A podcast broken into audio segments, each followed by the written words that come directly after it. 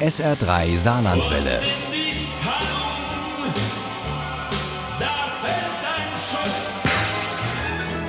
Der Krimi-Tipp. Wir machen ja öfter mal eine Reise in unserem SR3 Krimi-Tipp, so auch heute. Und zwar geht's auf die Insel, die noch Teil der Europäischen Union ist, genauer gesagt in deren Hauptstadt nach London. Äh, denn dort muss der forensische Anthropologe David Hunter seinen neuesten Fall lösen.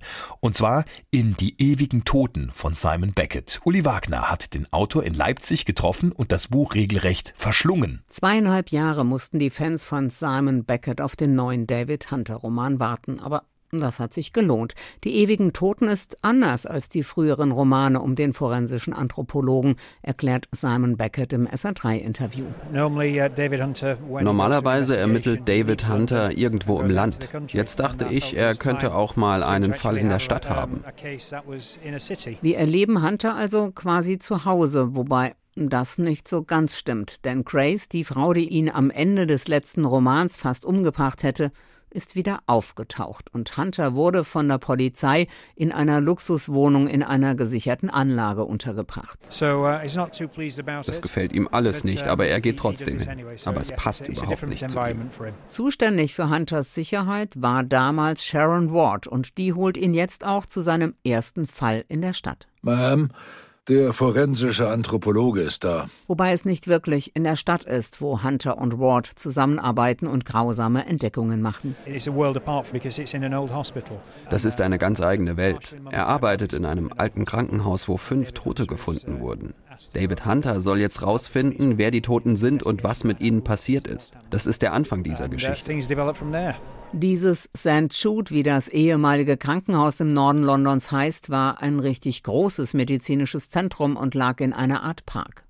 Längst sollte dort eine neue Luxuswohnanlage entstanden sein, aber in dem eher armen Viertel mit hoher Arbeitslosigkeit hatte sich Widerstand geregt. Außerdem waren in den alten Mauern Fledermäuse heimisch geworden. Die erschrecken David Hunter, als er sich über den einsturzgefährdeten Dachboden zu einem Fundort mit einer Plastikplane aufmacht. An einem Ende war die Plastikplane teilweise abgezogen. Darunter karamellfarbene Haut, straff über die Wangenknochen gezogen und leere Augenhöhlen. Das Gesicht einer Mumie. Einer jungen Frau, wie David Hunter herausfindet, einer schwangeren jungen Frau. Das belastet auch Sharon Ward, die ebenfalls schwanger ist.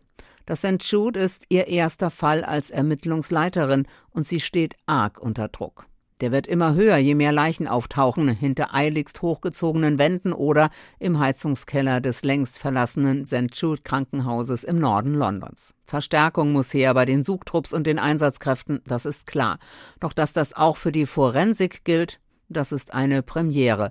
Offenbar findet Hunters Methode, alles gründlich anzugehen und keine voreiligen Schlüsse zu ziehen, nicht nur Freunde. Wards Chef jedenfalls kauft eine Firma ein und die schickt den blutjungen Daniel Mears ins St. Jude. Der hat nicht nur einen schicken Alukoffer, sondern auch eine ganz neue Berufsbezeichnung. Er nennt sich forensischer Taphonom. Und als solcher geht er nicht nur mit Hunter eher hochnäsig um, als er sich dran macht, Leichen aus dem St. Jude zu untersuchen. Das ist ungewohnt für David Hunter, dass da jemand ist, für den er halt einer von der alten Garde ist. Die ewigen Toten ist Beckett at his best. Zum ersten Mal lässt er David Hunter in London ermitteln. Das ist ein echter Gewinn. Dazu noch ein derartig ungewöhnlicher und spannender Fall, in dem Hunter wieder einmal in Lebensgefahr gerät.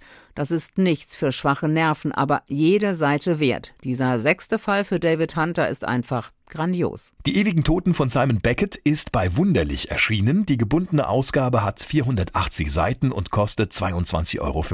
Das E-Book gibt's für 19,99. Die ewigen Toten gibt es für 29,95 bei Argon auch als Hörbuch mit Johannes Steck als Erzähler. Daraus haben wir auch unsere Zitate eben gehabt.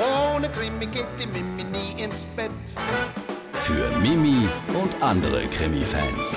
SR3 Saarlandwelle. Hören, was ein Land fühlt.